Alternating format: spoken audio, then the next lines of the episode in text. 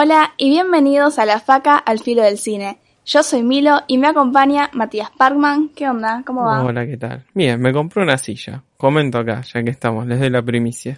¿Silla gamer? Claro, no, no es gamer. Es como de oficina, pero está cómoda. Era insostenible editar en una silla común. Ya no tenía espalda. Me va a salir más cara la prótesis que la silla. Tu espalda lo agradece. Bueno, también tenemos a Dere. ¿Cómo va? Todo bien, acá a full con, con más películas que sueño gracias al Festival de Mar del Plata y, y un poco triste para algo que vamos a hablar después, pero, pero bien, en líneas generales bien. Tremendo. Bueno, presento también a Bache. ¿Cómo va? Y hoy contamos con un invitado especial que viene de tierras santafesinas. ¿Santa Fe? ¿Rosario queda en Santa Fe? Efectivamente. Bueno, de geografía no era perfecto, bien. Eh, que es un privilegiado en el campo artístico, tiene un montón de títulos eh, como realizador audiovisual, músico, fotógrafo, tremendo. Así que no lo presento más y ¿cómo estás, Licen? ¿Todo bien? Todo bien, hola Milo, hola Matías, Parkman, hola Albachi y hola Derez. ¿En qué momento hiciste música? Yo me perdí No, eso. no, no, me encantó el, el humo que hay ahí en mi, en mi intro. Me hizo mal Me al encantó. asma lo de músico. No, para, el Listen sacó un par de temas hace poco. ¿En serio? Sí, sí, sí, sí. Sí. Ah, sí, sí, sí, sí. Ni él es un- sabe. Sí, sí. Cuando, cuando no se acuerda el músico ya está complicado. Un sintetizador de bolsillo me he comprado Parkman y he hecho un par de temas. Oh, Después te los por favor. Ah, quería uno de esos. Me diste ganas de comprarme uno de esos. Pero me compré la silla. Apro- aprovecha. Eh, quería aclarar que mm, Rosario efectivamente está en Santa Fe, pero los rosarines no nos identificamos como santafesinos. Somos rosarinos. Es como Somos decir porteño. ciudad au- Somos separatistas, de la ciudad autónoma de Rosario. No, esto, posta, como somos muy, lo- loca- locales y si le preguntás, o sea, si a un rosarino le decís, che, vos sos santafesino, eh, va a regular un poco y después te va a decir, sí, en realidad sí somos santafesinos, pero nos identificamos más con Rosario. ¿Es el rosarino como el porteño? No, no, no, no. Milo, tenés una ciudad menos para ir ahora, ¿eh? Yo te digo que ahí no te van a recibir bien. Después de- Mejor, si no hay No, nada, tremendo. No hay nada, igual. Sí, hay murciélagos. No, no, tienen las fábricas de cerveza. Eh, Yo cuando fui a Rosario tenían el helado re barato. Yo no sé cómo no, no dicen eso con orgullo. Es verdad, es verdad, vos te, eh, te has eh, asombrado por eso. Rosario creo que es la capital nacional del helado artesanal. Sí, no, no sé. ¿Cómo te quejas de, de vivir ahí? No hay nada. Está el helado gratis. Bueno, gratis no, pero comparado con lo de acá. Pensé que estábamos hablando de Santa Fe ciudad. No, Rosario la amo. Es muy linda ciudad, me gusta mucho. Es como un pueblo La grande. segunda mejor ciudad. ¿Y cuál es la primera? Yo pensé que era la capital de, del Carlito. También. No existe. O nació el Carlito, por lo menos. Ellos le dicen Carlito a los sándwiches. Y te dicen que no es un sándwich. El Carlito pero es un sándwich. Ah, para, Carlitos es el que tiene ketchup, El ¿No? Carlito es el tostado, sería. pero con ketchup. Sí, y manteca. Eso lo aprendí con el audio del taxista este, que se pedía un... Claro. Sí, pero le preguntás a otro rosarino y te da otra receta. Así que ni ellos se ponen de acuerdo. Yo tengo una teoría. Se ponen de acuerdo para trolearnos. No, no. Es jamón, queso, el pan blanco tostado, eh, ketchup y ahí ma- la manteca puede ir o no, pero eso es lo básico. ¿Podemos llamar a otro rosarino antes de que termine el podcast para que nos diga la receta? Yo quise hacer un Carlito en mi casa. Escuchen, yo quise hacer un Carlito en mi casa. Y no está bueno, che. El ketchup no, no es un buen. ¿Ketchup caliente? Sí. O, o que frío, helado le pongo. No, no, o sea, helado. No, no, porque tenés que desarmar, sacar el queso que se está todo derretido, ¿no? Pero no, es así, o dejarlo enfriar. Eh, La, la, la la gastronomía rosarina no es tan difícil. Pero si lo dejas enfriar queda como chicle. Sí, se endurece el queso. Y el, el pan queda todo como húmedo. No, che, era de cine esto, me acuerdo, ¿no? Era cocineros argentinos. Masterchef el podcast. Bueno, igual en Rosario hay una conexión cine y, comida muy grande gracias a la mejor película de la historia de la ciudad, El Asadito. Exactamente. El asadito. La primera película. No, no es la primera película, perdón. Pero es una gran película independiente. Hecha por la gente que ahora son los profesores de la, escuela de cine donde yo estudié. O la escuela de comunicación social. como los- la primera oleada de rosarinos que hicieron cosas copadas, digamos. Tengo una duda. Sí, ¿Por qué la cumbre del cine en Argentina es dar clases? porque no hay una industria como para ejercer, en la cual puedas estar cómodo laburando. Viste que... eh, ¿cu- ¿Cuál era esa película que te dije del subte que viaja en el tiempo, Dere? Que me. Moebius. ¿Ah? Sí, Moebius. Moebius. Moebius. Ahí va. Sí. Que también hay un peliculón. Y el tipo da clase, cualquiera. Pero eso pasa en muchas áreas igual. Si no tienes una industria que lo avale, ponerle con filo también. Como que el laburo que tenés en filo es... medio paja. Sí, bueno, pero paja. Filosofía, pero... No, no me bardes la carrera, bache, basta. Está muy viejo para eso. Está en, en digamos, en el, ah, en el profesional, digamos, está. Si se quiere ir a la docencia, porque ahí le queda más cómodo también. Eh, pero creo que un problema por el cual muchos deciden hacer. Acá está la, carrera de profesorado, la carrera de realizador. Yo elegí realizador, pero está el profesorado que tenés materias pedagógicas y las cuales, bueno, te preparan para ser profesor. Y mucha gente decide ir al profesorado en vez de al, a la escuela de realización. Claro, igual si se ponen a pensar, esta discusión que estamos teniendo es muy similar a la polémica que hubo hace poco en Twitter con esta ministra de Educación que decía que los profesores eran todos como personas frustradas. Y me parece un planteo medio paja si lo vamos a encarar por ese lado. Y para mí que si le das la razón a esa rancia, no sé, como que desprestigias el laburo de un montón de otros docentes que tienen vocación. Justamente los fracasados para mí son, y acá me agarro la silla, de los críticos. ¿Estás diciendo que te hace crítico porque no te salió a hacer una película? Digo exactamente eso. Y va, o si no, sí, no, tenés que ser una persona como bastante amargada. Por eso, Ratatouille, Ratatouille es mejor. pero... No, no me quiero desviar mucho de lo que es el tema, pero para mí, cuando so- sos crítico es porque no te interesa realizar. Porque a mí me pasa con la música y poneré, eh, cua- ponerle rap, yo me impresiono muy fácil, por más que haga reviews en mi canal, pero porque en algún momento de mi vida quise ser rapero y nunca lo hice. Así que yo creo que tendés más a, a decir, no, mirá qué genial, porque conoces cómo se hace y el proceso. Para mí los críticos no son eh, cineastas frustrados, sino que, que son opinólogos eh, acá. Claro, es que si le metes el tema de la frustración, no podés construir nada, piola, por ese lado. No sé, me parece, me parece mucho No más sé, o sea, y además todo el mundo está frustrado en cierto sentido, pero Claro. para, para mí siempre el- la gente, igual es verdad que hay casos y casos, pero hay gente que vos te das cuenta como que cuando la tienen como muy, qué sé yo, sobre todo cuando tienen esta pose de medio de, de ego, creo que se llamaba, el de el Ratatouille, de ser más destructivo que constructivo, te das cuenta que hay más un odio que, que un, que un amor al cine. Sí. Quiero hacer una aclaración. Soy profesor. Eh, no, estaba troleando. No, no, no, esto lo edito. Nunca pasó. Bien. Bueno, eh, empezamos con el tema en cuestión. Igual esperen, eh, hoy es viernes 27 de noviembre.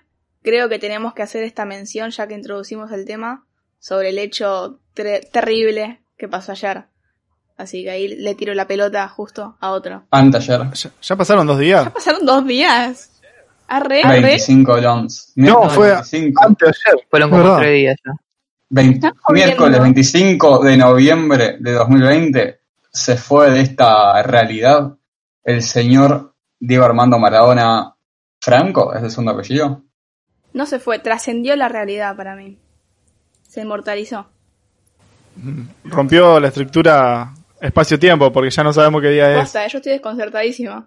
Se hizo uno con el todo y todo con el uno.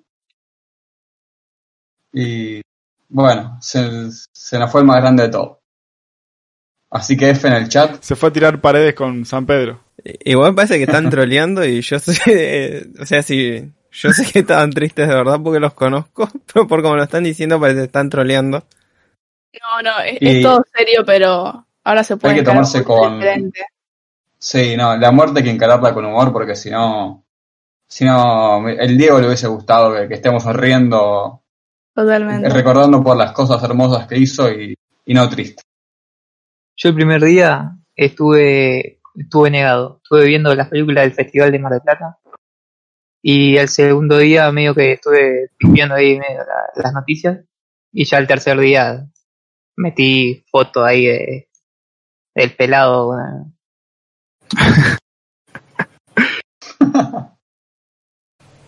Hoy ya el tercer día, ¿no? Técnicamente. O ma- mañana al mediodía sería tercer día. Hoy es el último día de, de media hasta, tipo bandera media hasta. Ah, bien. Mañana Alberto se pone a laburar. mañana. Alberto, A mí me, me conmocionó un toque. O sea, no me emocionó ni me puso triste. O sea, me interpeló. Eh, tenía sentimientos encontrados con Maradona. Eh, no lo tenía cancelado, pero sí tenía ahí bastante. Lo, lo critiqué bastante. Pero bueno, me interpeló bastante y fue muy loco, la verdad. Son esos momentos que no te vas a olvidar. Dónde estabas, qué estabas haciendo, ¿viste? Como, no sé, por ejemplo, eh, cuando asumió el Papa argentino también. Me acuerdo dónde estaba. O las Torres Gemelas también, aunque éramos chicos. Sí, yo estoy en, estoy en la misma que el Lizan. No tengo nada, eh, o sea, no tengo ninguna conexión emocional con Maradona.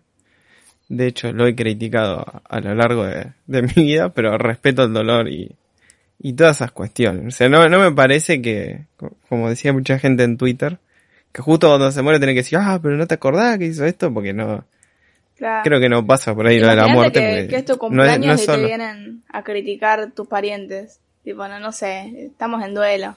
Sí, pero es como, no, o sea, lo- no solo es la, la muerte en sí, porque, qué sé yo, eh, son recuerdos asociados con esa persona y un montón de cosas que, que escapan a lo racional. Pues está bien, si todos pudiésemos ser racionales, eh, ni siquiera nos preocuparíamos por la muerte, diríamos, "Oh, se murió y listo, como se va a morir cualquier persona. Pero bueno, no, no funciona así la mente humana y, y, y no, Eh, pero qué sé yo, no solo es eso, sino es con quién viste el mundial de Maradona y Sí. cuestiones así que a mí me escapan y tengo esos recuerdos con otras cuestiones, ¿no? No que no voy a contar ahora, pues no viene al caso, Sí, y, y tampoco pero eso. eh, no da que- para decir, bueno, se murió este, ya está. Sino que a nivel social, en este país es tremendo, o sea, que se haya muerto. Que se haya- o sea, Es que en este país Maradona es Sí. sinónimo de decir Argentina. Totalmente. Argentina, Maradona. Es un y símbolo. Bueno, yo eh, tengo las tendencias coreanas, bueno, ya- lo he contado, pues estoy estudiando coreano y todo el día era Maradona tendencia 1. las idols salieron con la 10 ahí. Igual, para es raro porque nosotros le preguntamos a un par de coreanos y no tenían ni idea quién era, así que no, no quiero tirar abajo el mito. No, no le cuentes esto. Lo editamos. Pero le, le hemos preguntado a un par de, de extranjeros y nos dijeron quién, ¿De- lo que que se murió. Pero por eso es raro. Creo que hay un choque generacional. Ah, eso, eso puede ser, pues son muy jóvenes lo- las idols y eso. No, no, igual no, no hablamos de idols, eh, pará que no, no, que llamé a, a, a- los BTS. Hola, soy Park, más me dicen, ¿qué opinan del Diego? Bueno, la gente, la gente que sigue a los idols. No, no, eh, era, no, para dejar de meterme gente que no es, eran streamers Bueno, de otros países. Los agentes de las idols, No, eran Ah, streamers, no eran idols. streamers de idols. Una era francesa. Ah, ah, hay idols en Francia. Ah, quería meter siempre las idols. Le- idol. La idol. Le- idol. Para, lo que sí le dicen del Papa me hizo acordar una historia graciosa, creo yo. Es que cuando fue lo del Papa yo no sabía ni qué era la votación del Papa ni nada. La Y yo fumata iba- blanca, qué carajos. Estaba, estaba en el colegio y salgo del colegio y al lado del colegio hay una iglesia. Y había una señora en la puerta de la iglesia gritando que el Papa era argentino, que yo soy argentino. No. Yo digo, no, está re loca la señora esta. Y después llego a mi casa y me entero que, que puedo el Papa era argentino y no entendía nada. Claro, muy, muy, muy loco, boludo. Y bueno, nada, todo lo que desató en internet y eh, el análisis con la ahí con, con el detector de moral y todo eso. Que bueno. Eh, yo me gusta el fútbol, sí, lo admito. Digo, o sea, fue, fue el mejor. Pero después, bueno, lo que hizo con su vida privada, también cada uno lo va a analizar como quiera. Eh, pero fue tremendo. fue increíble. Esta semana fue como que la frutilla del postre del, del año y falta un mes todavía, así que no sé. Bueno, pero si quieren me echamos el tema del podcast de los documentales con el documental del Diego, que veníamos hablando de eso. Voy a hablar yo del documental, que soy el menos maradoniano, y creo que ahí está lo bueno del documental. Hizo que una persona que no le importaba la vida de Maradona se interese en esta figura. Es un documental que eh, narra la historia de Maradona cuando fue a Italia. O sea, solo esa parte de su vida, que parece poco, pero en realidad es un montón, porque creo que ahí está como la génesis de lo que sería Maradona que conocemos nosotros. Sea, el Maradona, ponerle que lo dividimos en tres, Maradona eh, de Villa Fiorito y Maradona en, Italia y después todo el mito y toda la decadencia que, que vino después. Entonces es como que la película se plantea mostrarte cómo pasó de ser el tipo de Fiorito a ser lo que hoy conocemos, pero siempre narrados desde que está en Italia. Y lo que tiene en particular la película es que no tiene, tiene entrevistas, pero no fueron grabadas con video, sino que están puestas como voces en off, pero absolutamente todo el material fílmico es material de archivo.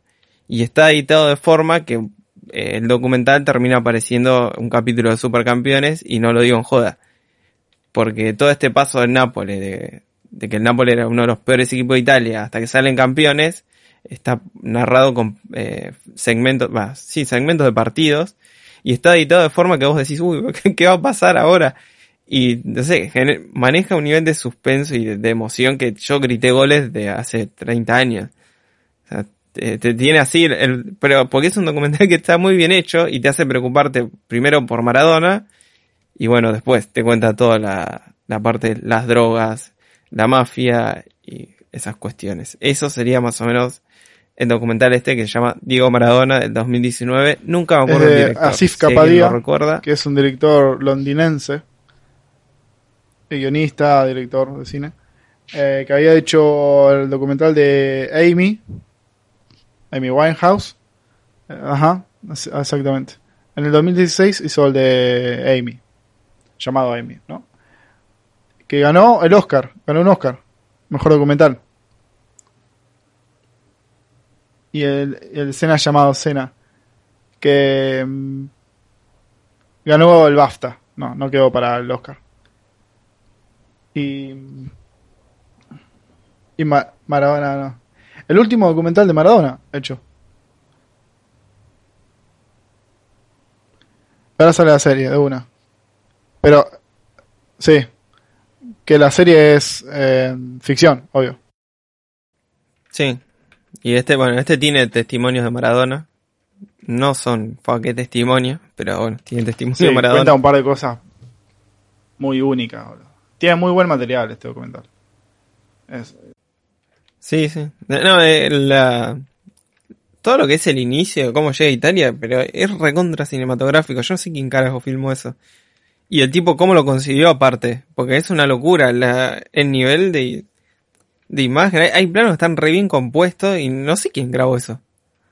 Sí, tal vez lo más interesante del documental sea cómo en torno, digamos, a la figura de él, más como capaz personaje que como persona, o sea, este, el símbolo de Maradona, lo que construye es una especie de, o sea, no, no diría desdoblamiento, pero más o menos, esto de dividir a Maradona en, en dos básicamente. O sea, todas las, las cosas que le atribuimos a Maradona de, de este, del pibe Villa Fiorito que tiene un, o sea, una vez que la pega igualmente sigue teniendo conciencia de clase, un tipo que defiende a los débiles, es, un, o sea, digamos que es una persona eh, que sí tuvo sus traspiés, eh, políticamente siempre se trató de inclinar, me parece, a los bandos populares y siempre barrió ahí a las instituciones más poderosas.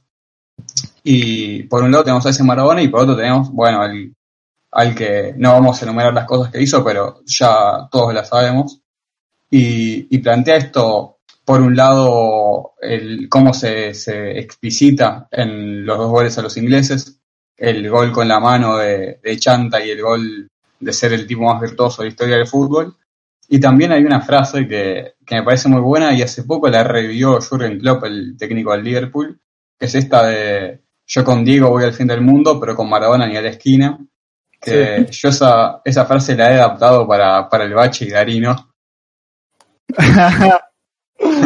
Pero yo creo que lo que hace bien la película es no, no pararse en un pedestal moral, de decir, bueno, este Maradona que juega al fútbol es el bueno y el que se droga es el malo, que es el lugar común que cae todo periodista deportivo y todo periodista que anda dando testimonio en este último tiempo. Pero lo que hace la película es mostrarte que el tipo se drogaba porque le servía, le servía a alguien que esté drogado y jugando al fútbol. El día que no le sirve más, perdón por el spoiler, pero creo que ya, todos conocen la vida de Maradona, eh, el día que les dejó de servir, eh, él estaba metido en el Nápoles, tenían como un acuerdo medio turbio con la mafia, entonces de Maradona por eso se podía drogar y nunca le da un doping positivo. Elimina Argentina, elimina a Italia el Mundial 90 y le empiezan a cobrar impuestos, le vienen a decir, che, mira, me parece que acá se te mezclaron los papeles de la FIP italiana y le empiezan a meter juicio, después le saltan positivo los doping. Entonces, claro, entonces eso es lo que te muestra el documental, porque vos agarras un tipo que no, nosotros hoy en día conocemos las consecuencias de la cocaína y, y todo eso porque estamos en el 2020 pero imagínate ser una persona ajena a todo ese mundo y que te digan tomate esto. Nadie sospecha que va a quedar adicto toda su vida. Y entonces lo que hace, para mí lo que hace bien la película es ponerlo en un sistema. No es que esto, hay dos Diego, uno bueno que juega al fútbol y el, que se droga. Sino que es más complejo y dice, bueno, si este tipo llegó hasta así hasta donde llegó es porque un sistema lo permitió y no solo que lo permitió, sino que lo causa un sistema nefasto. O sea, Siento que lo que labura mucho esto de la ambigüedad de Maradona, con sus pros y sus contras, sirve por un lado para esto de, ver, o uno no, no, tiene ídolos, o es consciente que sus ídolos eh, son humanos y van a tener esto, contradicciones constantes. Y lo otro es esto de, yo creo que se muestra en todo momento que Maradona es la última persona que, que quiere estar como estuvo. El tipo cuando quebrándose dice, no saben el Maradona que nos perdimos, te das cuenta, o sea, el pibe nunca tuvo la posibilidad de elegir. Él no es que eligió eh, y terminó como terminó.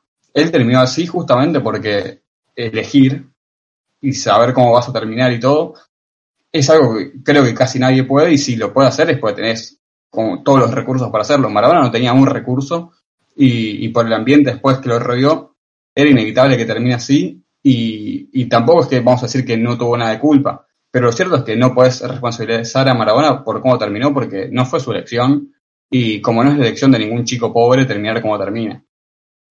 El tema también está en, no se me pongo a pensar en la figura de Batistuta, que también es otro que terminó con los ligamentos, las rodillas, los músculos destrozados, porque era un, un no sé cómo explicarlo, no, no tengo mucha, mucha cancha justamente en el tema, pero era esta idea de, bueno, doparse, jugar y que después te duela y no importa, es tipo seguir al palo. Y el ejemplo de Bautista para mí está piola para contraponerlo con el de Maradona, porque es un tipo que, bueno, no, no, no sé, no quiero decir nada de su vida privada porque no conozco mucho, pero al menos como rehabilitación en el tema de kinesiología y eso es un tipo que se mantiene a raya y sin embargo el cuerpo le pasa factura igual.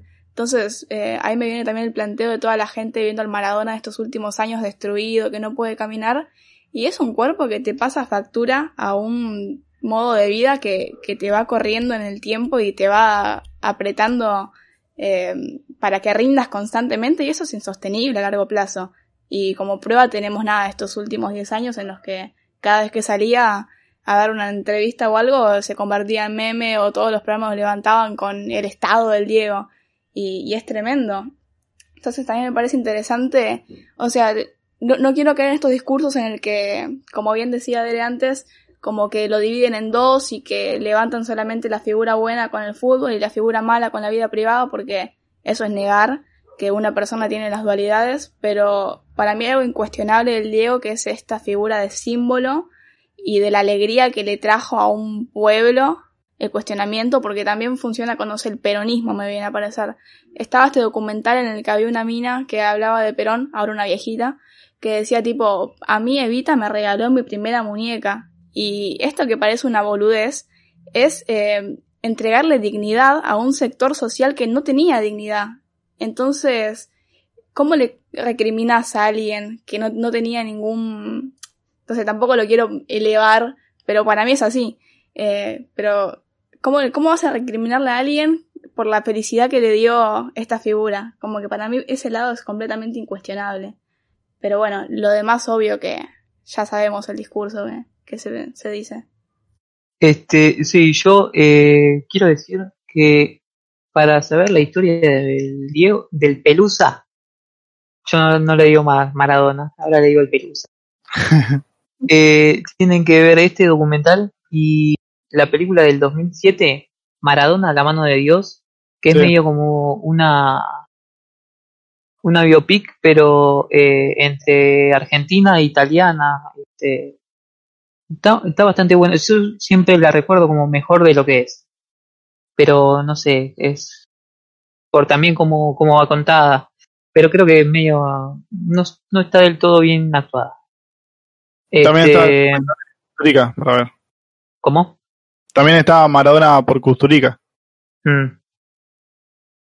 Eh, bueno, con- eh, sobre el, el personaje este de, de Maradona, a mí me parece que toda esta coraza que en el documental se ve que él tiene que armar, eh, también está reflejada en una especie de falencia también que tenía, eh, de, de que parecía como que estaba en, carne viva, ¿no?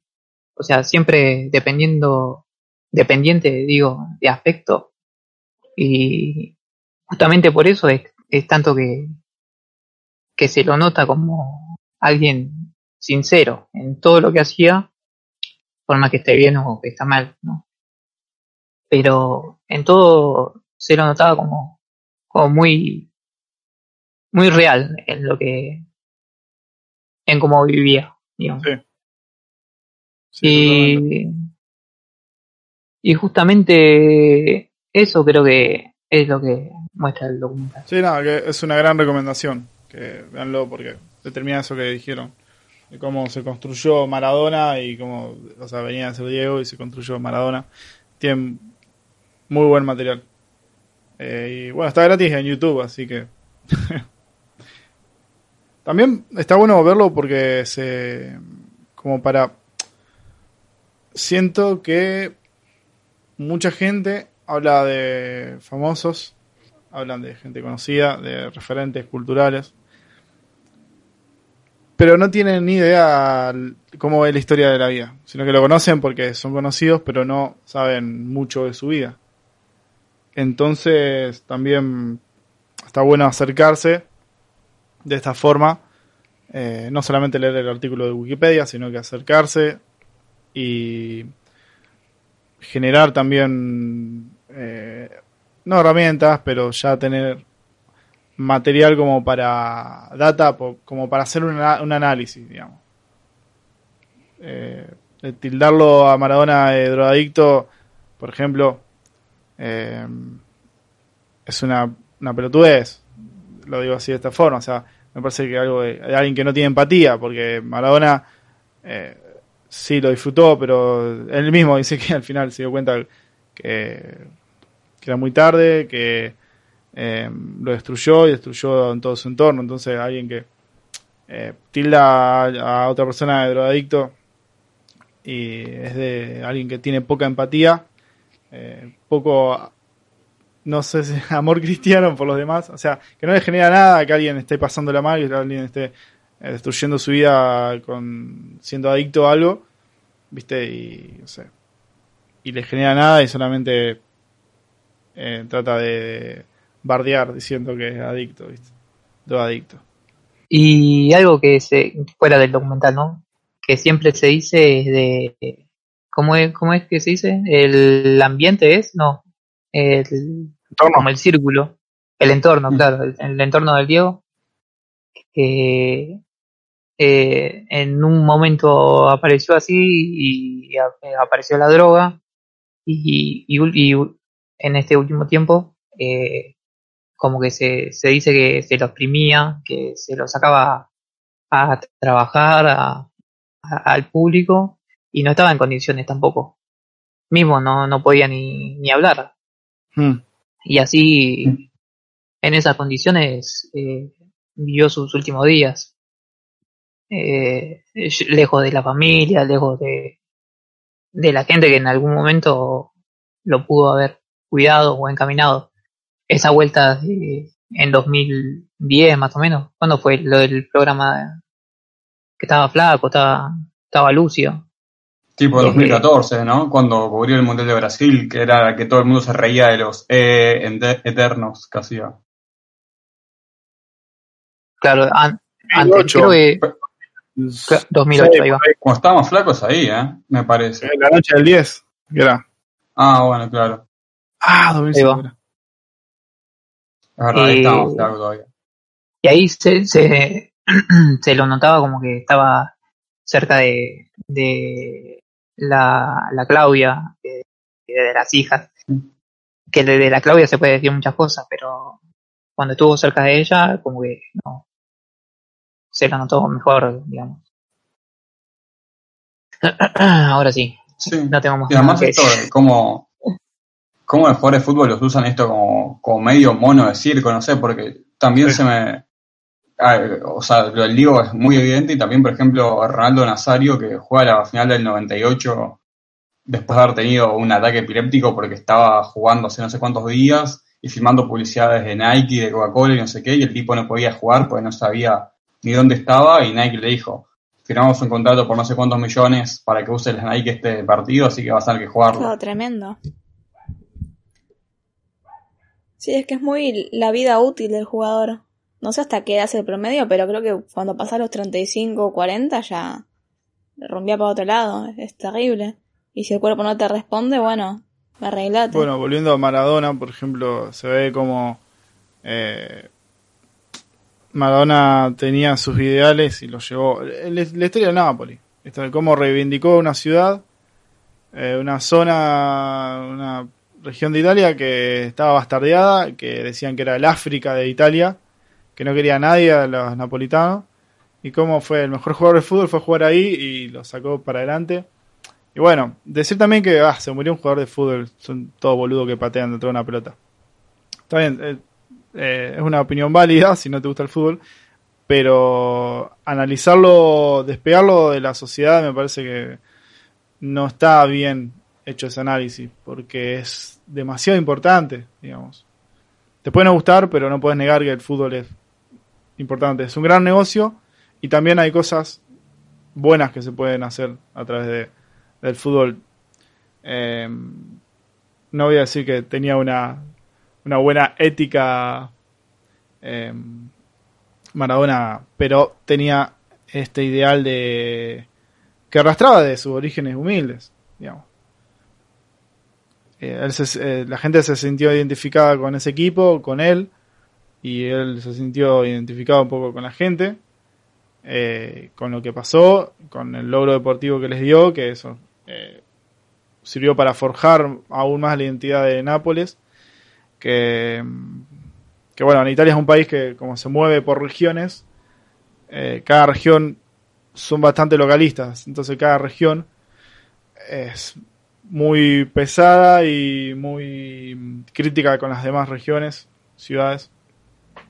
Así que también está eso, ¿viste? Es, el fútbol es una, máquina de picar carne, pero también que existan estos ideales también que se lleguen a, que se puedan lograr también, es re fuerte, interesante, y que si, si uno tiene ganas y quiere verlo de otra forma, lo puede analizar por ahí, eh, más allá que después el fútbol no le guste, no lo practique y le chupa un huevo. Sí, sí, totalmente. O sea, ideales y ni hablar del tema de la ilusión. Porque este pibe lo tenías al Maradona Guachín que decía yo quiero jugar en el Mundial. Y así como está Maradona, tenés a tu primito de 10 años, a tu viejo de, de joven, a tu abuelo o lo que sea, que compartían así esta ilusión de querer llegar y ver que uno llegó, uno de ellos llegó, de nada, te, te alimenta el alma y sí, puede sonar re berreta decirlo así, qué sé yo, pero e- es innegable, es innegable la alegría que, que generó. Y para mí por ese tema, no sé, ya se cristalizó su figura. Y trasciende otras categorías que, le, que podemos dialogar, que podemos debatir, que podemos cuestionar todo, pero hay algo que, que trasciende. Y para mí eso es completamente indiscutible. Pero bueno, no sé si quieren decir algo más o podríamos definir de esto que vinimos hablando ya durante no sé cuánto tiempo, que hablamos de los documentales, pero no dijimos bien qué es un documental y, toda la bola. Así que si alguien quiere cerrar y empezamos con eso. Recomendamos el documental de Maradona, sí. Eh, está muy bueno, tiene mu- mucha data nueva. Y eso es eh, lo más lindo de los documentales, ¿no? Eh, la cantidad de información que después hablemos, hablamos de esto, que puede estar manipulado o no. Está manipulada desde un principio. Pero el origen del documental es que es básicamente, o sea, primero que el documental es el, el cine primogenio. Es el cine nació como un proto documental de lo que conocemos ahora, pero nació eh, tomando cosas de la realidad, o sea, grabando la realidad. Eh, después se le empezó a manipular, que cuando se pone más interesante y cuando adopta una identidad del documental que conocemos y todas las variables, ¿no? Pero eh, el documental está en el origen del cine y eso. Eh, hay que hay que saber que una película puede ser documental o puede ser ficción. Entonces ir a ver una película eh, significa también ver un documental, ir a ver un documental. Sí, que en un principio también el, el cine, bueno, no, estaría mal llamarlo cine, pero sino lo que sería el fílmico, eh, se lo veía como una herramienta científica. De hecho, estaba esta idea que estaba bastante pegada a lo que sería la primera fotografía, que era que captaste la realidad tal cual es. Que en su momento eh, entiendo de dónde venía, porque pasar de la pintura a, a tomar un fragmento de la realidad e inmortalizarlo, diciéndolo medio poético, era eso. Pero el, el, el cine artístico viene después. Lo primero que teníamos era esto. Mirá, podemos capturar un segmento de la realidad con movimiento y todo.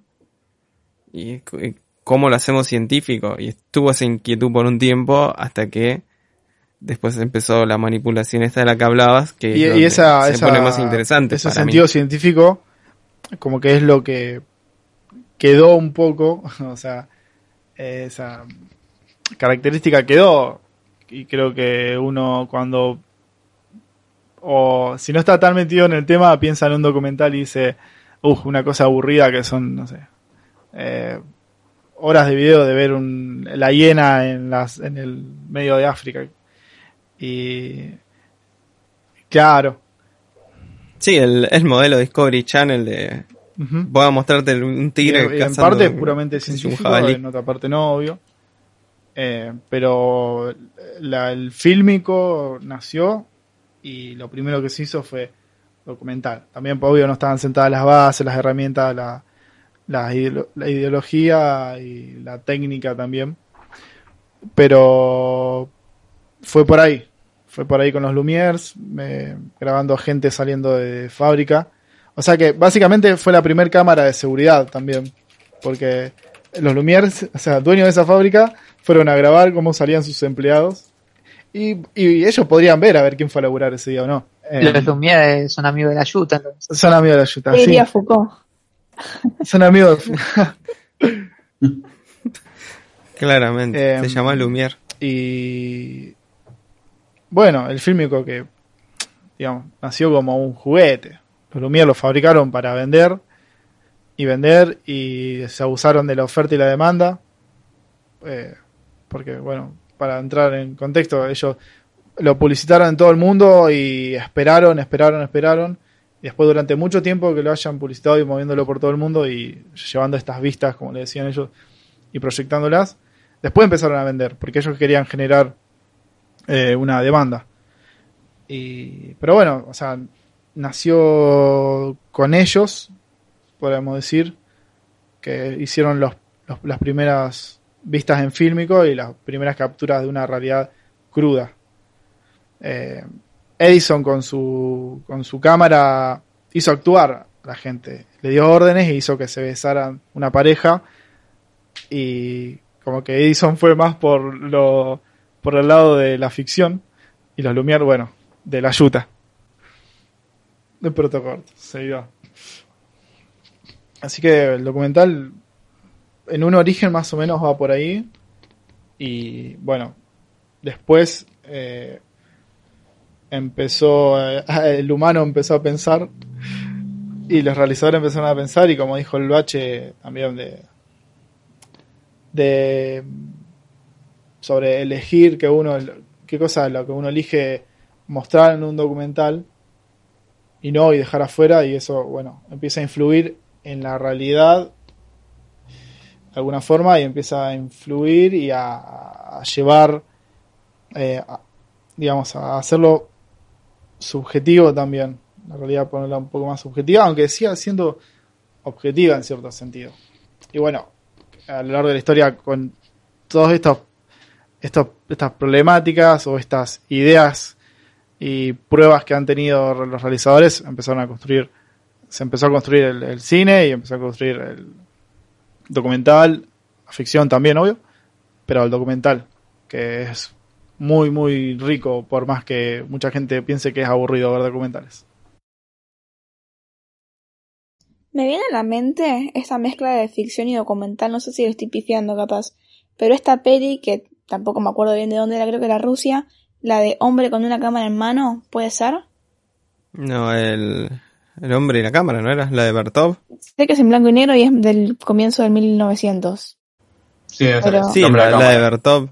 Una película que hace mucho foco en la mirada de la cámara. Claro. Porque tenés el, toda esta mirada científica que no planteaba la, al realizador. Era poner la cámara y que la cámara capte la realidad. Y que siempre te ponen este ejemplo con otro, que es el de Nanook, el, el esquimal, sí. Que es mm.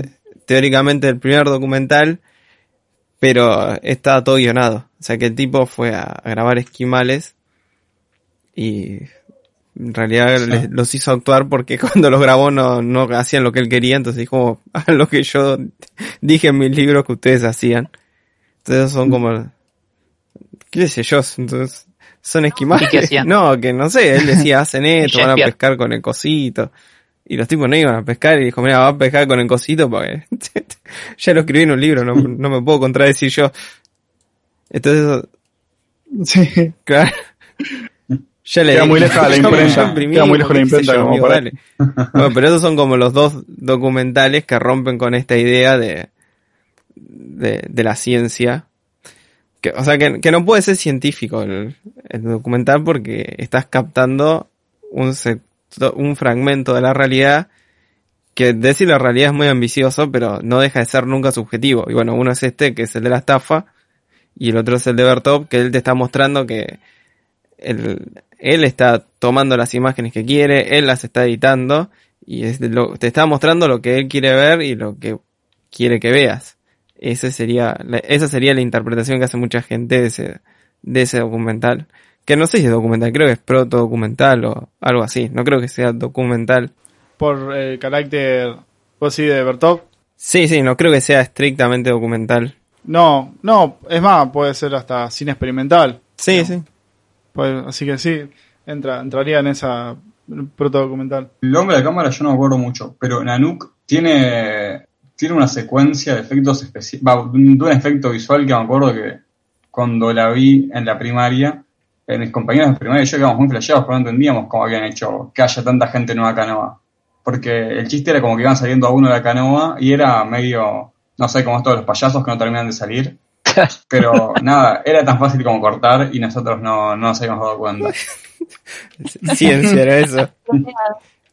no, es, eh, aparte el tipo creo que había grabado el documental, se le quemó y después dijo más, sí, lo guiono todo y se van a la mierda. Yo hubiese hecho lo mismo. ¿eh? Y entonces queda, digamos, establecido como que eh, documental no es solo grabar por grabar, sino que, o sea, prender la cámara y grabar, sino que alguien detrás toma la decisión de qué mostrar, de qué no, cómo mostrarlo. Hay distintos tipos de documentales, documentales de exposición, documentales con eh, de entrevistas, o sea, con entrevistas, eh, documentales eh, también, bueno, no sé si científico podría decirse, eh, pero que sí o sí van a servir para la comunidad científica. El, tipo de registro documental también determina el, el, el tipo mismo, el género del documental, digamos. Sí, es que la escuela triunfó en hacernos creer que documental es igual a este documental científico, que es medio bodrio. Yo recién de grande descubrí tipo, el, no sé si sin entretenimiento, pero el interés que, que me despertaba ver documentales de otras cosas. Como que ya no es esta carga de bueno, lo hago porque me lo mandaron al colegio y es un bodrio y toca aprender. Es re diferente. Y los reality shows son muy, muy eh, de manipular lo que, lo que se ve.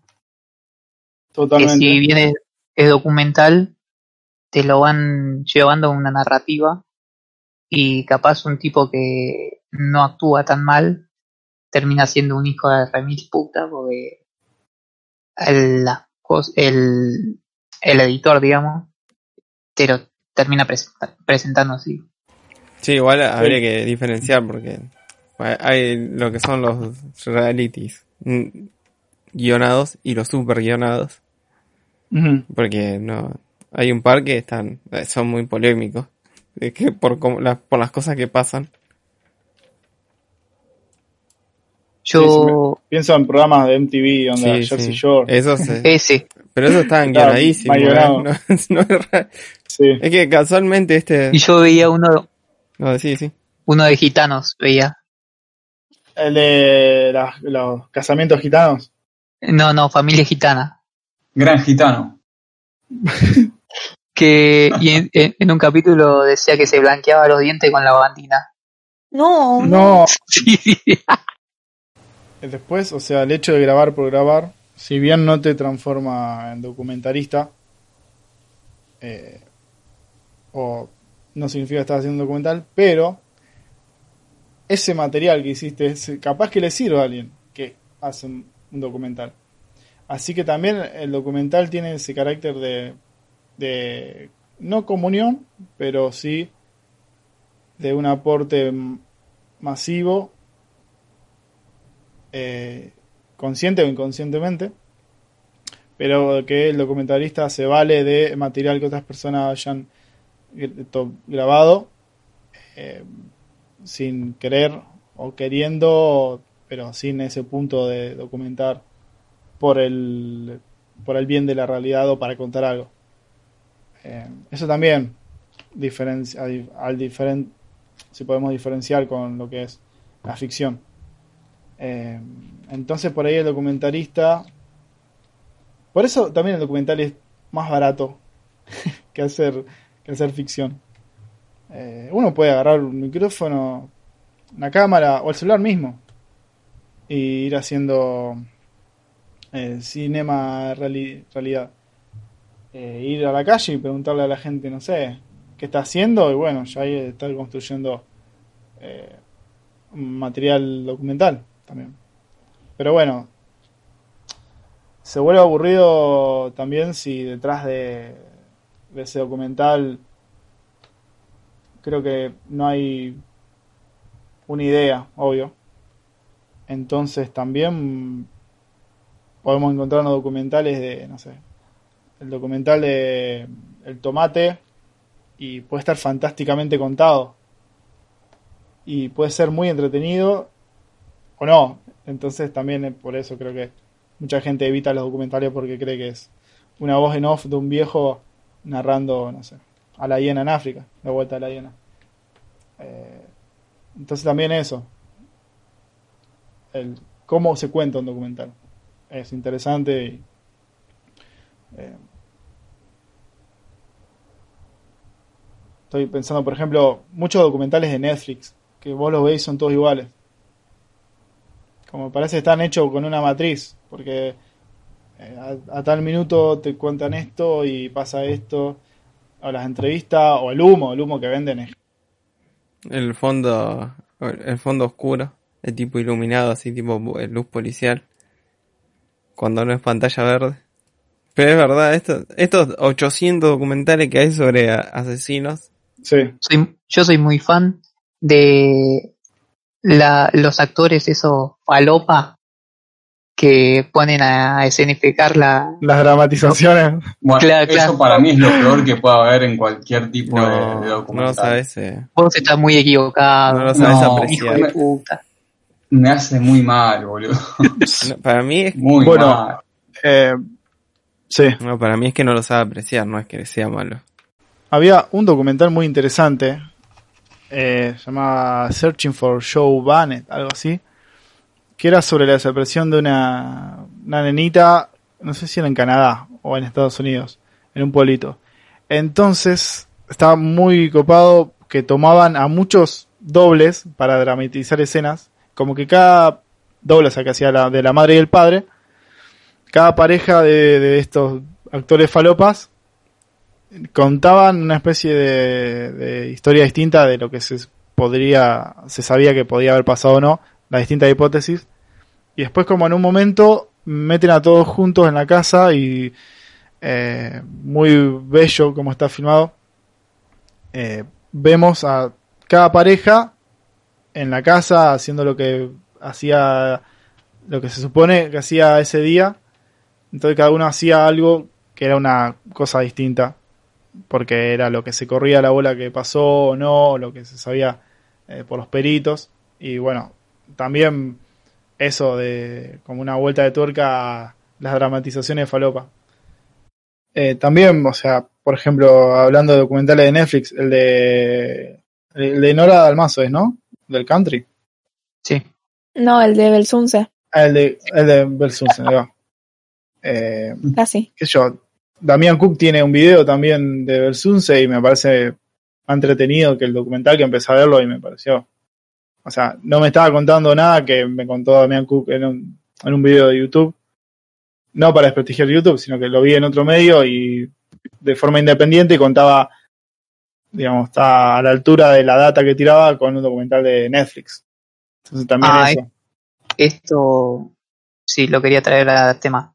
Que también eh, el estiramiento que, a veces sufren algunos documentales de que tienen dos cliffhanger, si se quiere, que vuelta de, rosca. O destapamiento, ponerle de algún dato importante que dicen, bueno, acá voy a empezar a, a tirar, a tirar de la cuerda hasta que no pueda más y, y sea un, destape eh, incomparable, digamos. Este, y a mí, eso, cuando pasa eso, me, me da como, no sé, aburrimiento, también ansiedad, qué sé yo Mm. pero me pierdo completamente cuando pasa eso. El de el pibe este que se hace pasar por por un yankee que es español. Eh, sí. Ah, lo vi, el impostor o algo así. Eh, Claro. Se hace pasar por El impostor, adolescente. ¿No, no te gustó ese? Eh, pasa que pasa esto, o sea, bueno, cuando están por decir que que lo adopta la familia, como que tarda un montón. Después cuando descubre el pibe esto que, que pasó con la familia, tarda otro montón. Y son dos datos que te los cuento ahora. O sea, no, no, no tiene mucha vuelta. Pero el Pero documental dura molesta- dos horas. Lo que Sí. me muestra es que esté el plot twist, ti- tipo la, la anagnórisis, por así decir, o te molesta que la, la alarguen, digamos. O sea, que la que cliffhanguen de, no sé, de una escena a la otra, la revelación esta. No, mira, este, el tema, para mí, cualquier obra artística que dura más de lo que tiene que durar, es una verga. Por eso hay tantas series que son una verga, aunque tienen cosas Sí. que están buenas.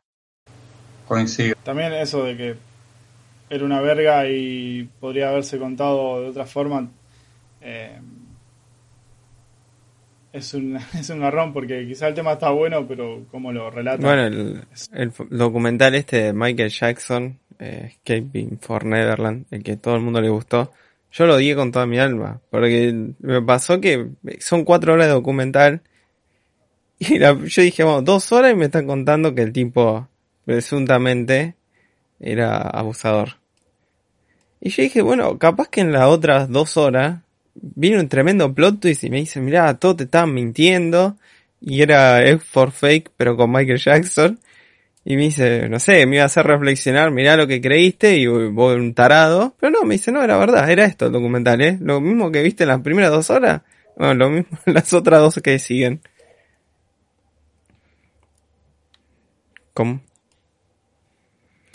Bueno, sí, no, no, sí, el, el documental toma partido y le dice que él era un abusador y, y te muestra evidencia que de, de, cómo truchó los juicios y todo. Pero eh, ya lo hizo en las primeras dos horas. no entiendo por qué cuatro horas.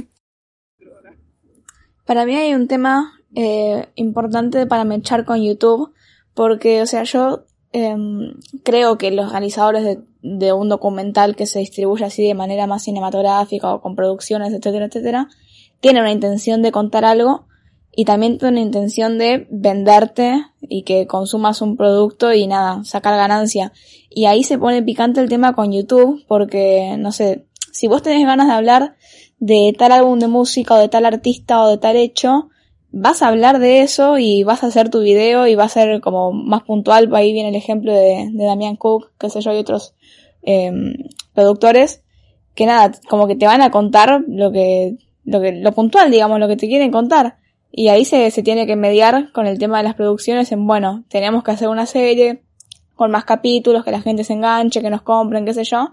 Y ahí como que un poco se desvirtúa este tema de, de bueno, te cuento lo que pasó o te, te pongo el suspenso para que sigas viendo. Sí, pero yo creo que es una cuestión de algo que introdujo el Listen y nunca lo seguimos y que ahora lo podríamos seguir, que es el, el tipo que hace un documental informativo y el que hace un documental como se tiene que hacer. Por lo menos para mí, porque la gracia de hacer documentales, pues narrar hechos es no te requiere no, no necesitas el cine para narrar hechos o sea de manera cronológica y sin ninguna intencionalidad yo creo que los documentales que están buenos eh, bueno ya nombramos el de Maradona pero eh, el documental no solo te narra qué pasó con Maradona en Italia sino que te está mostrando otra cosa que es lo que te quiere mostrar el documentalista él hizo el documental para hablar de ese tema y en Maradona encuentra cómo hacer eso cinematográfico. Mm. Por eso están tan bien hechos de que es entretenido, como dijiste, Parman, que era como que no, a cada momento iba a pasar algo interesante, que también descarta muchas cosas de la vida de Maradona y va al punto, y es muy obvio que va por otro lado totalmente distinto que si lo comparamos, que si lo hubiese hecho Netflix, no sé, hubiese sido eh, ocho episodios de una hora, ¿entendés? Eh, y también está en eso. O comparándolo con lo de, eh, lo Escaping for Neverland. Eh, este documental de Maradona dura dos horas y es excelente. No, no, no le falta nada porque va a otro lado. Lo de Neverland va, según lo que dijiste vos, no lo vi yo, pero es como que hace humo y, y gira sobre el mismo punto y nunca trata de conectar con eso. Y, o trata de lo conecta y es tan obvio ya sé, sí es una se habló a los primeros 10 minutos no sí sé. es que es que lo que plantea la, la, duda existencial que plantea el documental es una estupidez que si está bien abusar gente no está en el código penal y ni hablar que es re morboso sí pero Mal. pero aparte es como que la pregunta es del documental poner si es que tiene una tesis es qué Ah, ¿le puede cagar la cabeza a un pibe que alguien abuse de él? Sí, ya lo dijo la ciencia hace rato. no necesito cuatro horas documental. Y, y por eso, no, no es que el tipo se plantea una tesis. Voy a hablar de esto. Y qué es lo que hace Herzog, que creo que todo el planeta está de acuerdo en esto, en que es uno de los mejores documentalistas que existen en el planeta. Y no sé, cualquier película, casi no sé si casi todas, pero varias de las películas son reflexiones sobre el cine mismo. No sé si ustedes quieren nombrar alguna en especial. Bueno, no, no quiero monopolizar la charla. Este, sí, a mí me gustó mucho eh, la forma en la de, ¿cómo se llama la del oso? Grizzly Man. Grizzly. Ahí va. Eh, en una, en un momento, Para, para, para. Eh, Voy a introducirla así eh. rápido. Es una película que hizo Herzog sobre un tipo que se va a vivir con osos cuando todo su círculo de amigos le dice, che, mira, te van a matar los osos. Eh, lo matan los osos, Sí. porque eso ya se El sabe. tipo No, Sí. no. tenía la actitud de no, yo los entiendo, o sea, lo siento. No, no, Ellos me pero, quieren. pero eso lo sabes, eh. No es, eh, Tierra de osos sale mal. no es, eh, o sea, no es spoiler porque ya se sabe. Y es la gracia de la película que vos sabés que el tipo va ahí a, a, vivir con osos cuando sabe que los osos lo van a matar. Entonces ahí vos lo podés entender como Herzog reflexionando sobre el cine. Y esto de, de, poner, entregar tu vida a algo que el resto del mundo no va a entender. Yo por lo menos lo interpreté así, ¿no? Hay más interpretaciones pues está bueno el documental y esa es la gracia. sí, y además el tipo, eh, retratando toda, toda esta vida con, con osos. Y justamente, eh, en una escena, este, él le lleva la gra- grabación de, de la muerte del tipo a, a la mujer, me parece.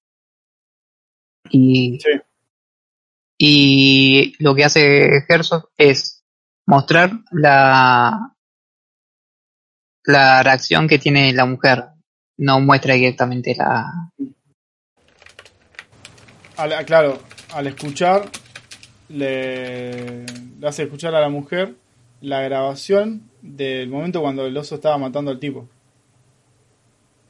Y eh, Herzog dice que no lo, no lo quiere pasar en el documental audio, no lo va a dejar que ella lo vea, y que le dice, destruí esta cinta.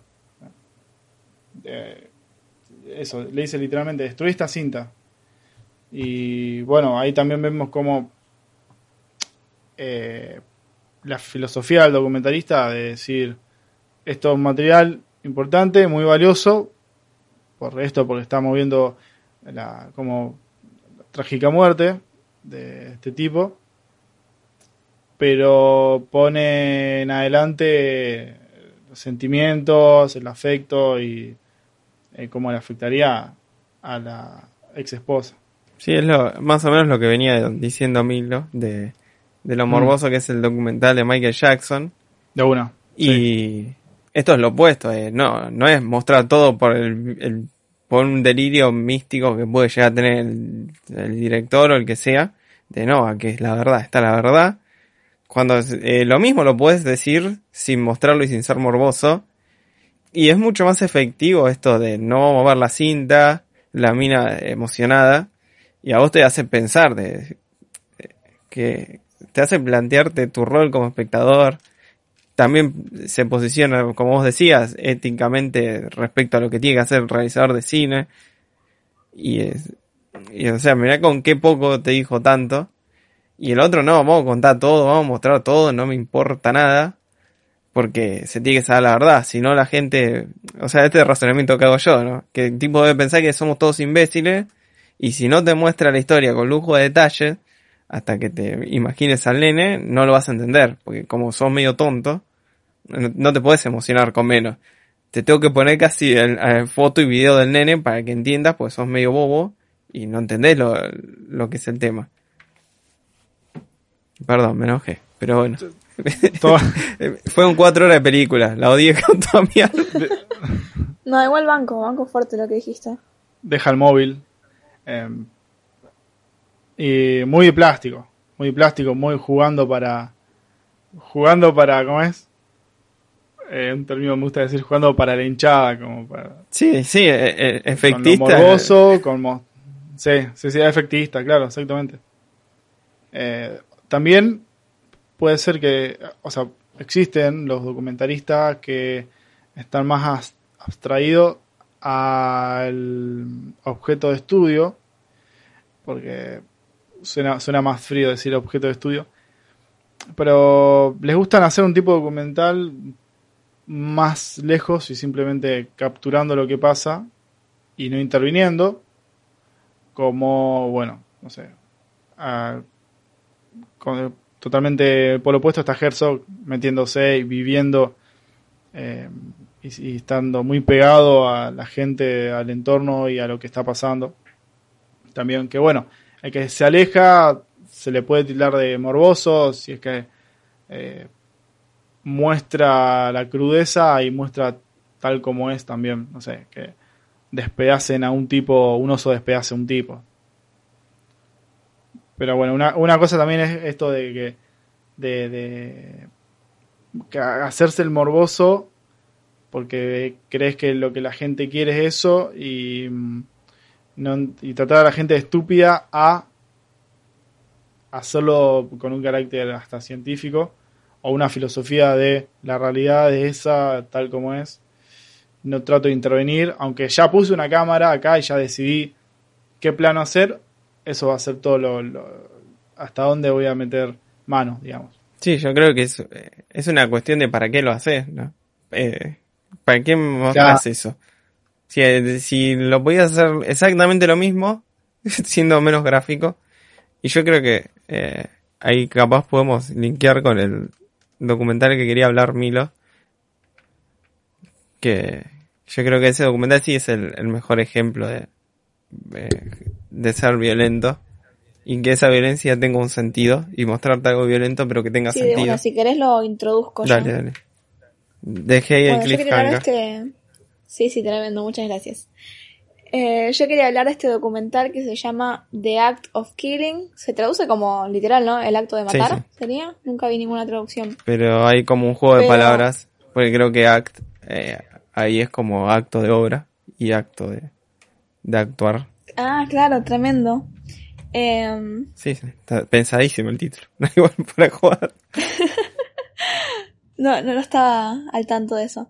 Bueno, este, en este documental eh, seguimos el, el golpe de Estado que ocurrió en Indonesia, no me acuerdo bien el año, pero era del 60, 70 por ahí.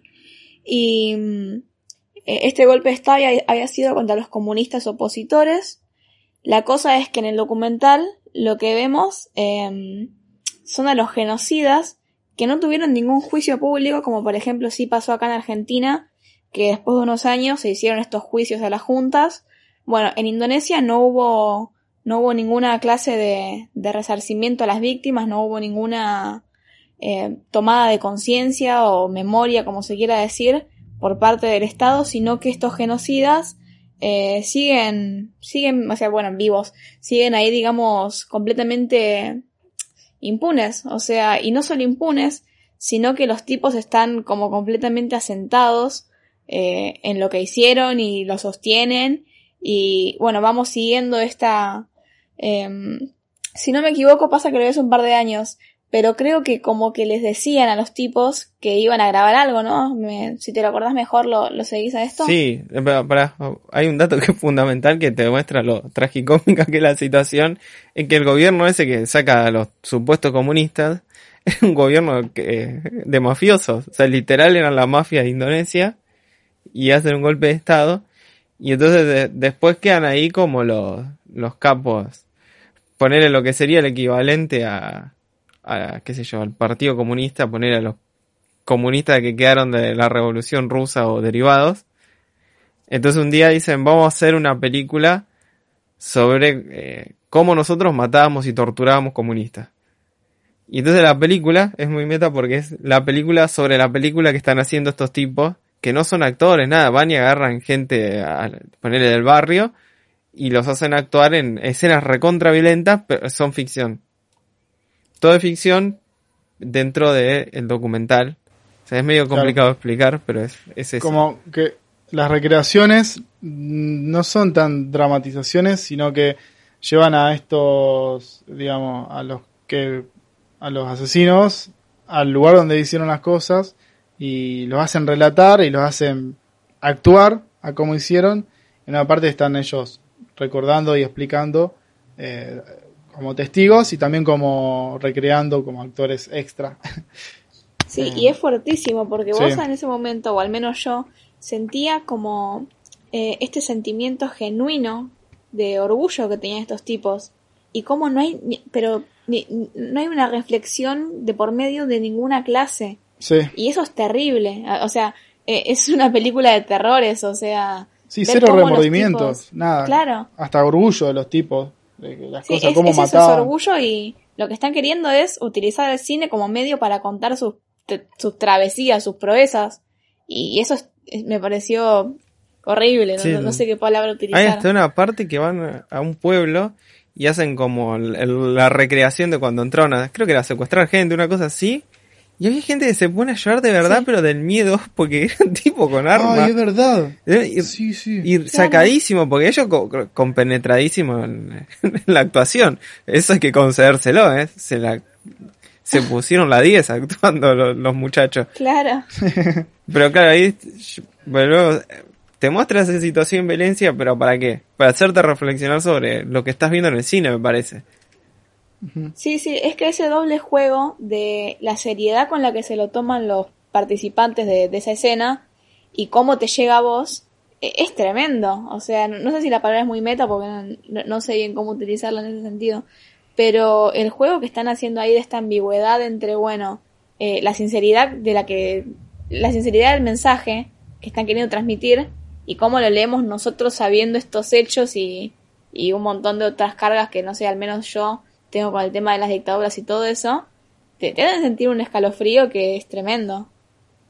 Sí, creo que, pero sí, creo que la palabra es meta, porque el, es como que te dicen, mira, nosotros te estamos mostrando esto que es horrible, para hacerte reflexionar sobre qué también está que esto pase, porque te está mostrando que el cine, en, en su gran mayoría, termina siendo político, no político partidario, pero sino que sí, Claro, casi siempre hay una sí. bajada de línea, eh, ya sea super yankee o super comunista o medio centrista, pero siempre tiene una bajada de línea. Entonces, como, e- es eso. Ellos se hacen la pregunta, ¿está bien que nosotros mostremos esto? Porque te lo estamos mostrando para que vos te preguntes si está bien el cine en general. Una cosa así interpreté yo. Sí, no puedo imaginarme el lugar de los documentaristas. O sea, no, no sé su postura ni nada, pero creo como que se da a entender según lo que nos está mostrando. eh, nada, cierta reflexión y, la intención de que nosotros como eh, consumidores reflexionemos sobre eso. Pero me imagino que si tiene una postura explícitamente en contra de esto, lo difícil que habrá sido grabar todo eso. O sea, no quiero imaginarme haber visto a estos tipos ahí pelando pija mientras decían, eh, acá somos lo más malo del barrio. Tremendo. Y también no creo que haya, no sé, por ejemplo, en el documental no se ve.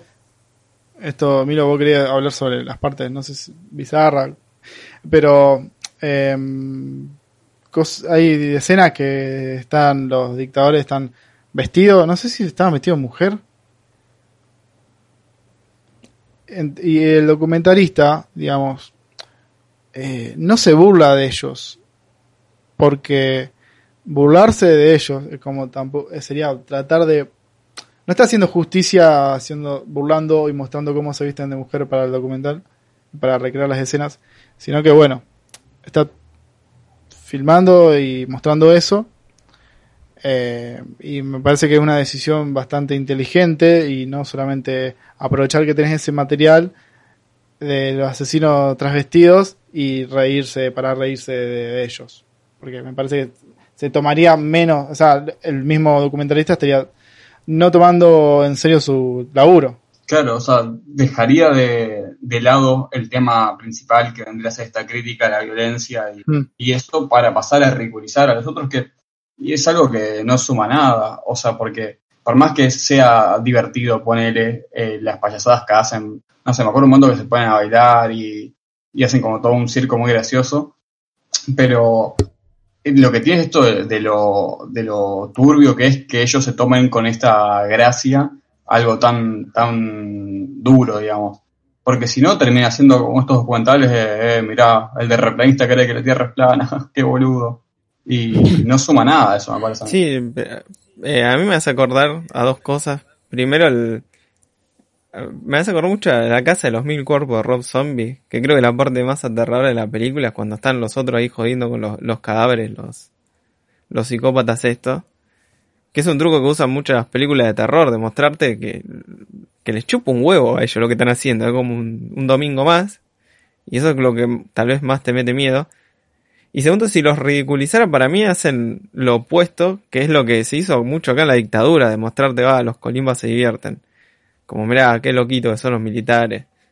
Si el tipo nunca los plantea como un grupo de, loquitos simpáticos, sino que te, te muestra lo, lo, crudo que son, se cagan de risa porque no tienen en el cerebro lo que les dice, che, esto está mal, lo perdieron. O sea, encima creo que te va mostrando cómo a lo largo de su vida fueron perdiendo esta capacidad de sentir empatía.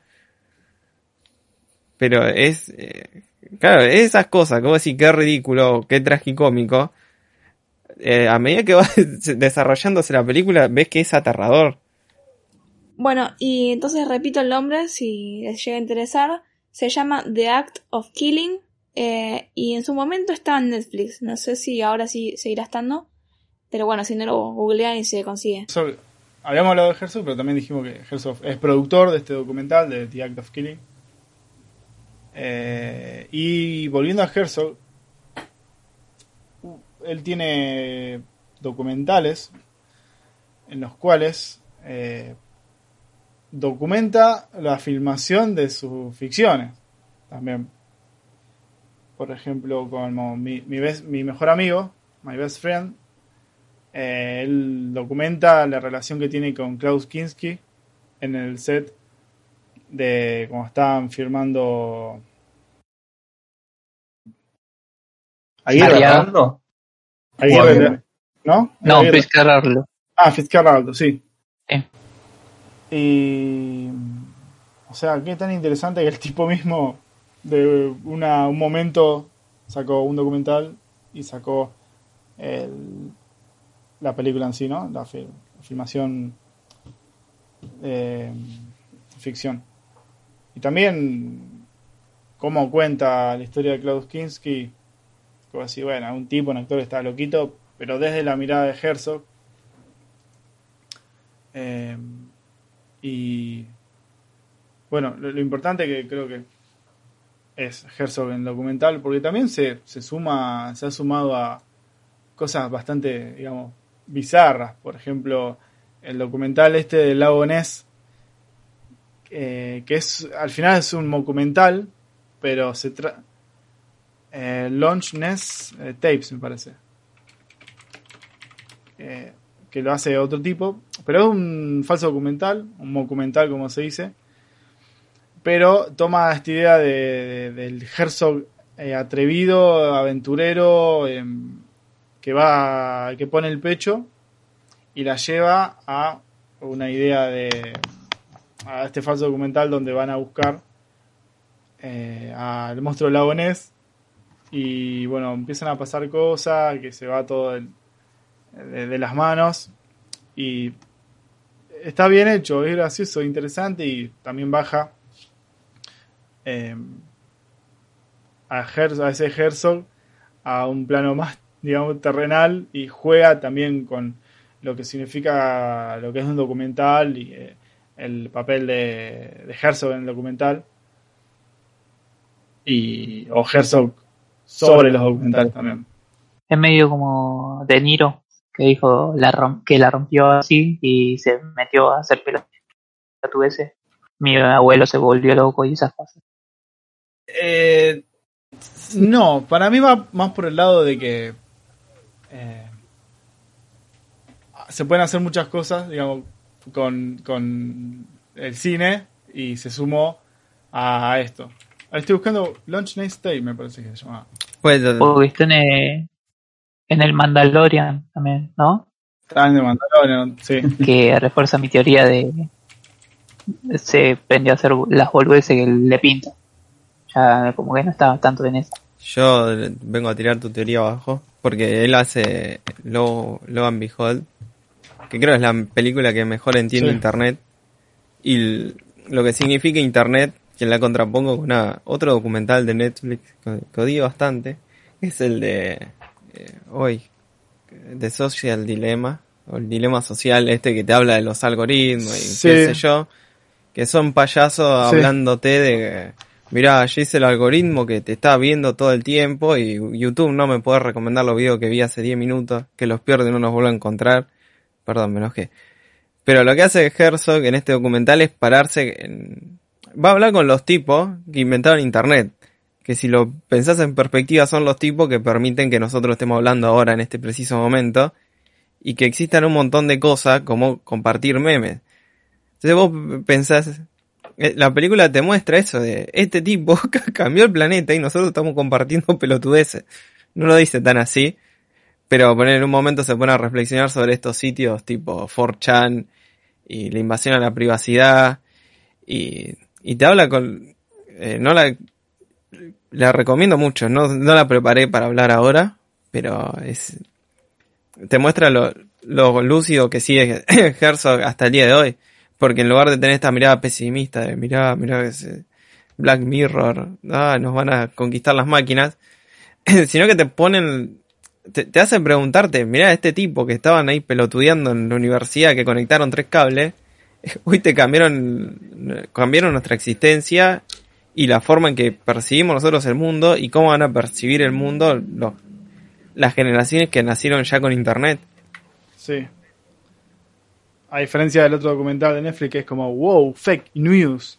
Claro, y es una pavada. es, una payasada. Ya que estamos ranteando a ese documental, qué verga la parte de este personaje de Mad Men, no me sale el nombre, que era Ah, Pete sí, Peter de Mad Men.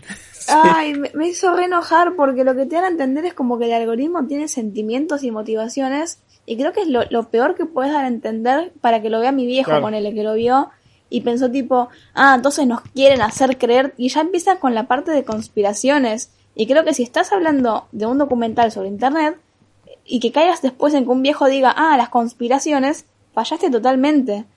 Porque es Sí. justamente lo que tenemos que intentar que, que no pase o bueno, lo que sea que te propongas, pero con un documental sobre internet es tipo, bueno, eh, esto es una de, la- de las problemáticas más grosas que, que están pasando ahora y si vos le das sentimientos a un algoritmo, va a terminar mal. O sea, ay, me pareció Sí. tan malo eso. Pero es lo que veníamos hablando antes de esto, retratar la realidad. Y para mí es la diferencia entre recortar la realidad y manipularla. Porque lo que hace la, la película esta es manipularla. La voy a contar porque ya que la metimos. Es una documental que supuestamente habla con, no, habla con los tipos que crearon los algoritmos de YouTube, Google, Facebook, esos que te mandan publicidad eh, selectiva. O sea que le manda publicidad al que cree que le va a interesar. Y ellos lo plantean como que tienen un poder in- inmenso de manipular gente. Pero para probar este punto, la película no te muestra una situación de la vida real, sino que te muestra una ficción. Entonces te va manipulando porque dice, mira, este tipo dijo que el algoritmo podría hacer esto, entonces te, man- te muestra una ficción de lo que pasaría si lo que ese tipo dijo es verdad. Nunca te ponen una evidencia científica de nada. Entonces lo que está Sí. haciendo la película es, es mentir. Eh, eso no es documental, es otra cosa para mí, porque no te está mostrando un recorte de la realidad que podría ser, bueno, estos tipos creen que están controlando el mundo. O estos tipos dicen que se va a destruir el mundo, qué sé yo. No, ellos te están mostrando afirmaciones completamente disparatadas y para justificarlas te muestran un algoritmo que tiene sentimientos y manipula a un nene para que se haga libertario. Porque eso hace la película, no joda. Sí, igual a mí me gustaría contraponer em, dos cosas sobre ese documental. Una, eh, que sería una ficción, o sea, como que se lo toma en serio y va por el lado de ficción, que después, después puede estar bueno o no, pero al menos como que se decide por un camino, que es esta peli eh, de Hater, que trata sobre este tema de, de nada, los, los bots, eh, ¿cómo se dice? Eh, movilizar la opinión pública en base a intereses de corporaciones, etcétera, etcétera. Pero nada, se decide por la ficción y después un documental que te, te va mechando con casos y en un momento nombran a Argentina con lo de Cambridge Analytica, que no me acuerdo el nombre porque tampoco lo preparé, pido disculpas, pero si alguien se sabe el nombre, tírelo. Sí, bueno, e- eso es verdad, o sea, hay un, hay una campaña que se probó, que le hicieron en contra a Cristina Kirchner, y Cambridge Analytica usó su algoritmo para, para hacerle llegar a, a tu tía conspiranoica que Cristina, no sé, hizo, se robó cuatro PBIs. Eso está probado y es casi 90% seguro que pasó. Pero, ¿cómo? Pero pasa que es esto, después si lo trasladas a la realidad, bueno, ¿cómo Alberto Fernández ganó las elecciones y sigue existiendo el algoritmo? Y después tenés, no sé, por ejemplo, el jefe de campaña de Biden diciendo que Twitter no sirve para hacer campaña. Porque ya todo el mundo sabe que las redes están compradas por, o sea, el, el famoso caricias significativas. Entonces son, hay un recorte de la realidad. Pero ahora, ¿ese recorte es honesto? Porque no te está mostrando todo esto. O sea, no te pone ningún otro factor social que no sea el algoritmo manipulando a la gente. Y no sé, qué sé yo, está la economía de un país, el, los medios de comunicación tradicionales. O sea, es un, es complejo y la película Wow, lo reduce a una pavada. Y, claro, pero claro, y, en, y te lo trata de pre- presentar como un dato objetivo de la realidad y mucha gente lo toma así y yo veo que repiten datos de ese documental y por ahí son cosas que pasaron en la parte ficción del documental y no en la parte real entre comillas. Repito el nombre porque lo busqué, si les interesa esto de Cambridge Analytica, se llama The Great Hack o El Gran Hackeo. Creo que también está en Netflix, porque era un documental de Netflix, así que debe seguir estando. Sí, sí. Sí. Bueno, pero ese es, es ese es más objetivo y y bueno, es más sobre el juicio este que le hicieron a Facebook por andar vendiendo datos del- de los usuarios. Sí, Perdón, eh, tal vez eh, yo creo que todo eso de los algoritmos funciona más, o en sí funciona, si uno no sabe que existe. Es medio como la psicología, pero al revés. Como que uno tiene que creer en la psicología para que sirva. O así. Mira, Matrix. O la magia. así, eh. Momento Creo que sí, eh. Creo que estás co- confundiendo la psicología con que otra cosa. Claro. Eh, no, pero en parte yo creo que es así. O sea, para ser engañado eh, te- tenés que desconocer eh, que hay un engaño, que existe un engaño. Mm. Y Sí, pero también tenés, es más complejo, porque vos también, si te dicen que la economía está bien y, va- y vos vas a comprar y la economía Sí, claramente no está bien. la fake news eh, funciona así, o sea, alimentando una, i- una idea y dándole de comer este, noticias falsas, o sea, mm, anda a chequear la concha de tu madre, ¿no? O sea, Sí, pero no, claro, pero eso es cierto, pero lo que hace este documental es mostrar, es insinuar que la única causa de que el mundo sea una porquería hoy en día es eso. Y es medio payaso y bastante reduccionista porque el- la película termina con que un pibe se vuelve libertario. Y, y es como que, en serio, una persona eh, eh, lo único que lo, lo llevó un pibe a volverse libertario es que le, dijo un algoritmo, o sea, Sí. porque una meba al pibe. O sea, Sí, no tiene o sea-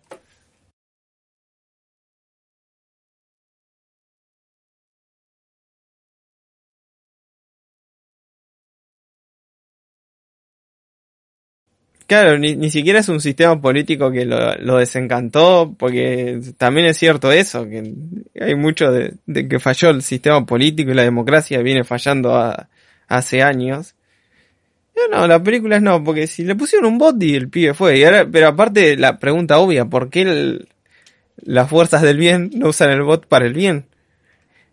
Y pero son preguntas obvias que si cuando decía Macri usó campaña, sí, pero, pero, o sea, ustedes sean conscientes que el bot ese lo podemos usar nosotros para promocionar nuestro almacén. Nos ponemos un almacén, le pagamos y lo, lo podemos usar, ¿eh? no es que está oculto en una isla para Trump y los libertarios, no es que lo tienen Milei y Expert ahí escondido, sino que lo podemos usar todos. O sea, es turbio, sí. Eh, el celular te escucha y te mete y ¿cómo es? Te, trata de inducir, sí.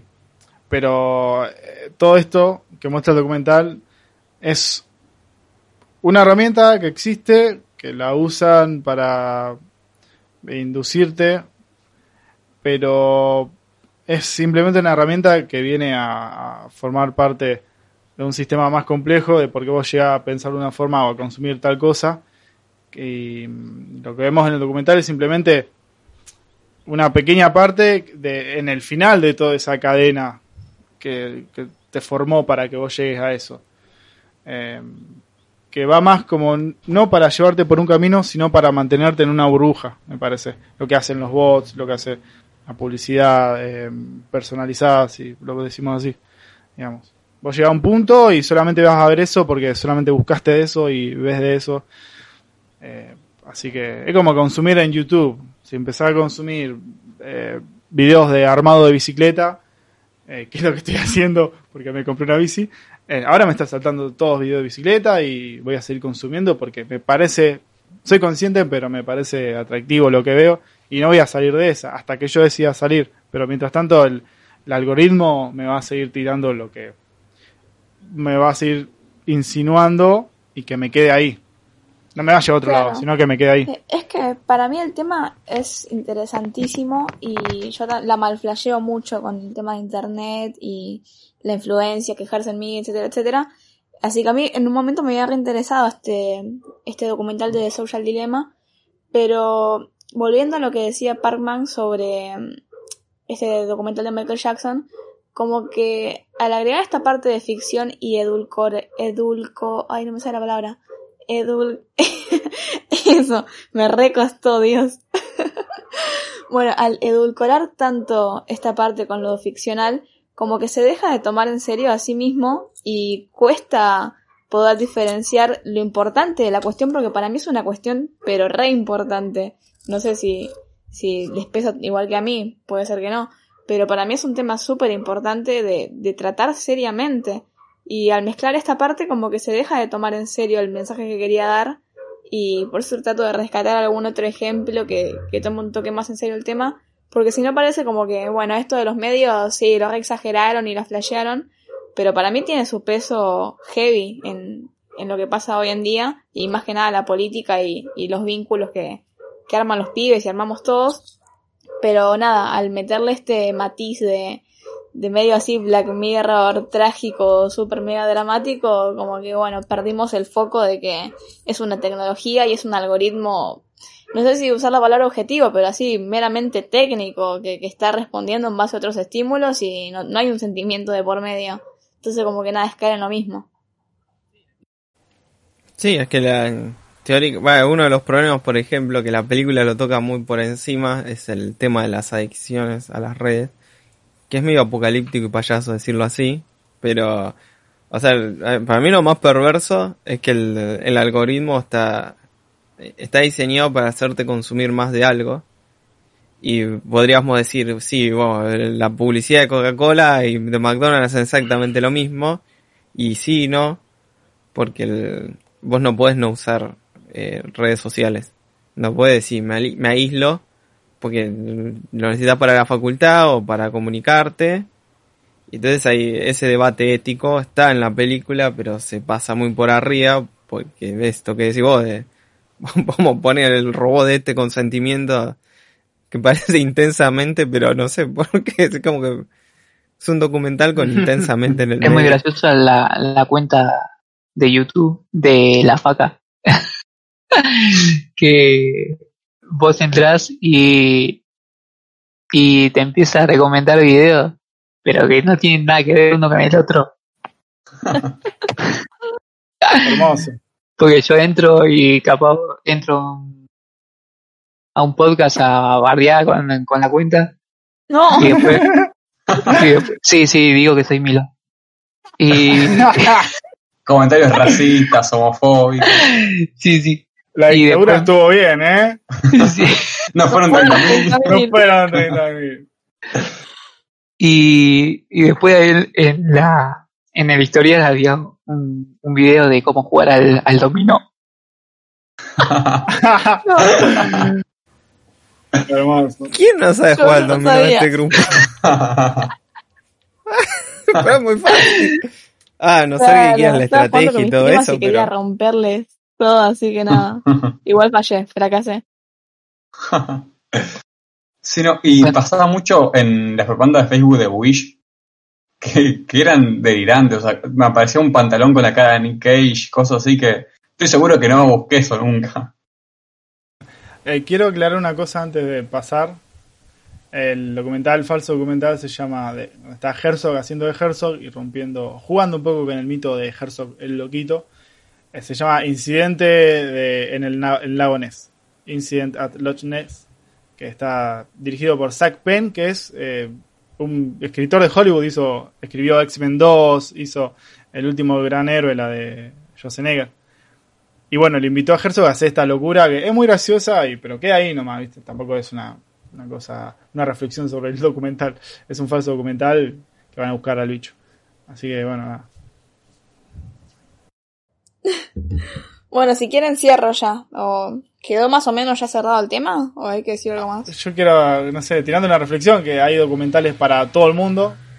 Eh, si tienen miedo al documental, súmense, vean, busquen. Eh, y lo que les aburra no lo vean, lo que les entretiene, véanlo, pero siempre también pensando, como todo, ¿qué está consumiendo uno? También. Y que el documental es cine, ¿no? Que nosotros ya lo hemos hablado en privado, pero sí, siempre nos dicen... Y que el documental es No, ficción. no digan pavada al final. Vos, pará, eh, eh, el bache, el bache medio godard, godardiano, godardista. Esto que Godard decía que una película de ficción es la documentación de sus actores trabajando. Entonces, ahí va, es medio bachista. O Godard era bachista, no sé. Quedo con esa. Sí, sí, yo creo que sí. Yo digo que para mí el documental es eh, el Diego. El documental tiene lo bueno y tiene lo malo. Como diría el bache, el documental es el indio solar y el cine. Sí, muy bien. ¿Sabés que ahora es un meme que quedó interno? Tipo, la otra vez estaba hablando con Octavio y no sé qué tiró y dijo, no, porque es que el indio solar y de no sé qué cosa. Así que la influencia de Bache, tremenda. Y es influencer él. Bueno, y hasta acá llegó el episodio de esta semana. Fueron casi dos horas de grabación que esperemos que se reduzca un toque en la edición. Pero no queríamos irnos sin agradecerte, Listen, porque tu participación fue increíble. Eh, un gran aporte. No, fue fuera de joda, fuera, aunque tengo un tono medio de meme, eh, muy piola las cosas que tiraste. Y, y esperemos volver a escucharte por estas tierras faquens, no sé cómo se dice, faqueras, Faquera. faqueanas. No, ojalá pueda volverme. La pasé bien, me hicieron pensar, me hicieron volver a retomar conceptos que tenía y volver a pensarlos. Eh, me hicieron hablar, que hacía mucho tampoco que no hablaba. Y bueno, aguante siempre las charlas y hablar, así que gracias por haberme invitado. Eh, y nada, espero que haya una segunda vez. Y gracias, posta. La pasé muy, muy, muy lindo. Es el momento del chivo, ¿eh? Ahora si querés eh, decir que estás haciendo algo, algún proyecto. una. No, no estoy haciendo absolutamente nada. Nada. Eh, me, estoy, eh, estoy enem- enemistado con el cine. La tiro así y lo dejo así. Por eso digo que volví, volví a pensar muchas cosas que antes no, no tenía ahí guardada y no había pensado. Eh, hasta acá fue la faca al filo del cine. Nos estamos escuchando la semana que viene. Chao.